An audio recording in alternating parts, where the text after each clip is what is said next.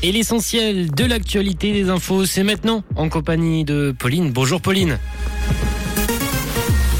Bonjour à tous. Une personne sur trois se dit victime de discrimination ou de violence en Suisse. Le conflit social s'intensifie dans le canton de Vaud et du soleil attendu cet après-midi. Une personne sur trois se dit victime de discrimination ou de violence en Suisse. Sauto grimpe à 40% pour les personnes issues de la migration et à 50% dans la classe d'âge de 15 à 24 ans. C'est ce que révèle la dernière enquête fédérale sur le vivre ensemble. Elle est réalisée tous les deux ans par l'Office fédéral de la statistique. Elle fournit d'ailleurs des renseignements sur les changements sociétaux dans les domaines du racisme, de la xénophobie et de la discrimination. De manière générale, les chiffres sont stables mais élevés.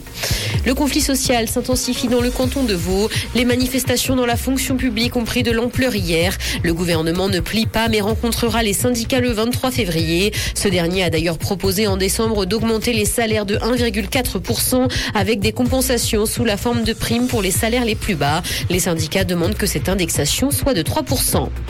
En Suisse, la resquille coûte au moins 60 millions de francs au transport public.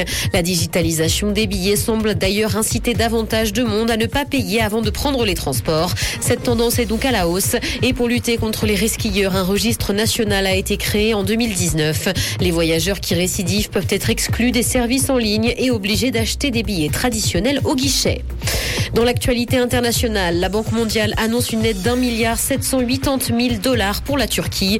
Plus de 21 000 personnes ont été retrouvées mortes dans le séisme qui a touché le pays, mais également la Syrie lundi. Les États-Unis vont de leur côté verser 85 millions de dollars aux deux pays, tandis que l'Allemagne a prévu l'envoi de 90 tonnes de matériel à la Turquie. Nintendo a dévoilé de nouvelles images de son prochain jeu Zelda. Une longue bande-annonce avec des séquences inédites de gameplay a été dévoilée. Le jeu doit sortir le 12 mai 2023 et est très attendu par les fans de la franchise. Metroid Prime fait aussi partie des autres jeux attendus cette année. Pikmin 4 est quant à lui prévu pour cet été. L'année s'annonce donc riche pour la firme.